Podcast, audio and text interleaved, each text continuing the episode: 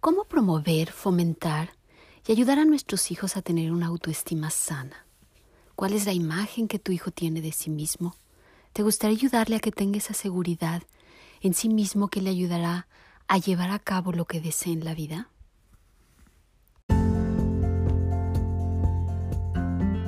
Bienvenido a este tu podcast donde encontrarás temas sobre cómo mejorar las relaciones en tu familia, cómo conocer mejor ese mundo emocional tuyo y de los tuyos, para mejorar la convivencia y la salud emocional de cada uno en la familia. Comenzamos.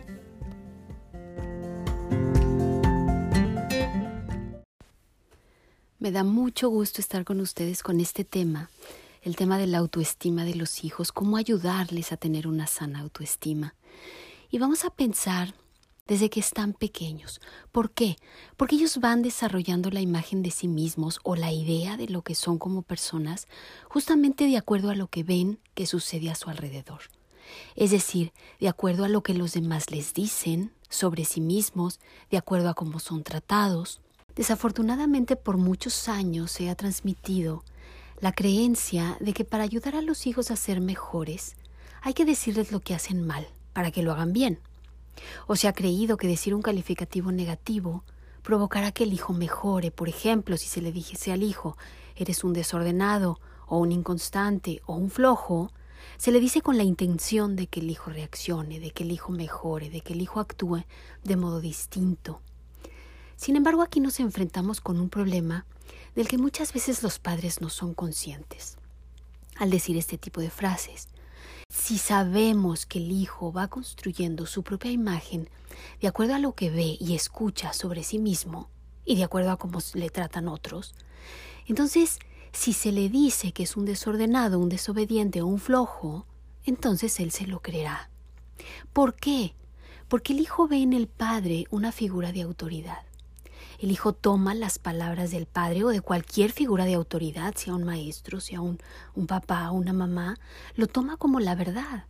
Por eso el hijo se cree esas palabras y no las ve como palabras simplemente que se las lleve el viento, sino lo ve como algo que el padre cree de él. Lo ve como algo que él es, toma las palabras de modo textual. Entonces, el hijo, por un lado, lo toma como la verdad, pero por otro lado, eso le va creando sentimientos, sentimientos de tristeza, sentimiento de que está decepcionando a sus padres. Si esto se repite una y otra vez, si las palabras de estas personas de autoridad, de los padres, de los maestros, persisten en este sentido, en sentido negativo, la mente del niño lo irá grabando. Lo irá grabando de tal manera que esa creencia de sí mismo sea tan fija que lo haga una realidad difícil de cambiar. ¿Qué es lo que está en la mente del niño o lo que estaría en la mente del niño? Si mi papá, si mi mamá dicen que soy así, es porque lo soy. Entonces vería muy pocas posibilidades de cambio. Y hay muchos peligros con esto. ¿Cuáles son estos peligros? Que el hijo comience a considerar estas características negativas como parte de su personalidad y de su esencia, y por eso crea que no las puede cambiar. También que el hijo comience a percibirse a sí mismo como una persona con falta de valía personal. A veces a esto se le añade que los padres también, a veces hay una tendencia a comparar a un hijo con otro, entonces, si se le compara con alguien que tiene la, virtud contraria al defecto que se le está señalando a un hijo, entonces ese hijo todavía reafirmará más su carencia de valor, pensará que no es lo suficientemente valioso como su hermano lo es, y esto le producirá una baja autoestima. Muy probablemente comenzará a tener una creencia de sí mismo negativa que se va guardando en su interior. Y un tercer peligro es que el hijo comience a alejarse, a no participar, a no querer interactuar con la propia familia, pensando que probablemente es una vergüenza o una decepción para sus padres. ¿Por qué sucede esto? Porque para un hijo lo más importante es ser valorado, ser alguien valioso a los ojos del padre. Y si esto no sucede, si el hijo cree que los padres tiene una nueva opinión negativa de él, entonces él tenderá a sentirse apenado, a sentirse triste y comenzar a alejarse. Entonces, ¿cómo podemos evitar este ciclo negativo que se puede presentar? ¿Cómo evitar que el hijo tenga una imagen negativa de sí mismo? Y por el contrario, promover una alta autoestima. Vamos a dar tres importantes tips. Uno, enfócate en lo que tu hijo hace bien.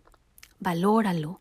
Expresa lo importante que es esa contribución para ti y para la familia, lo contento o lo contenta que estás por lo que ha hecho. Número dos, exprésale a tu hijo tu aprobación y tu cariño, no solamente en momentos en, los que ha logrado algo importante, no solamente en momentos de logro, sino en cualquier momento. Hazle ver que su valor no radica en lo que haga, sino sobre todo en lo que es, en lo que es como persona, en lo que es como hijo. Simplemente con palabras o frases como me encanta pasar tiempo contigo, cuánto te quiero, qué gusto que estemos juntos o frases similares.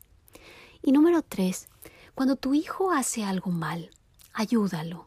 Hazle ver lo que no hizo bien, dejándole claro que él puede hacer algo distinto. Califica la acción, pero no a tu hijo. Por ejemplo, si vemos que el cuarto está desordenado, precisamente háblale a tu hijo de eso, de un cuarto desordenado, no de que él es un desordenado. Ayúdalo a percibir sus capacidades y, hazle ver que él puede hacer las cosas de manera distinta. Si tu hijo es de aquellos que les cuesta el orden, hablando de esta virtud, pues entonces empieza a ayudarle un poco en esa organización. Ayúdala a ver que hay un lugar para cada cosa y cada cosa en su lugar, para que luego él pueda seguir tu ejemplo. También este detalle le ayudará a darse cuenta que tú como padre, tú como madre, más que calificarlo, descalificarlo, le brindas la ayuda que necesita para que pueda ser exitoso en lo que se propone.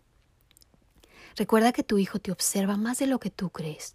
Tu hijo te ve, tu hijo te quiere, y lo que más desea en el mundo, aunque no te lo diga, aunque no te lo exprese, es saber y sentirse que es alguien importante a tus ojos que en las buenas y en las malas estarás ahí, no para juzgar, no para descalificar, sino para con tus palabras de aliento y de cariño lo ayudes a ser mejor. Mientras más des a tu hijo la seguridad de que es amado, es querido y es valorado en todo momento, más tendrá la capacidad de enfrentarse a la vida de un modo seguro para vencer cualquier obstáculo que se le presente. Muchas gracias. Nos vemos en un próximo episodio. Si deseas seguirme en las redes sociales, me puedes encontrar como Lorena Yakovlev. Y si quieres escribirme, mi correo es lorena Hasta la próxima.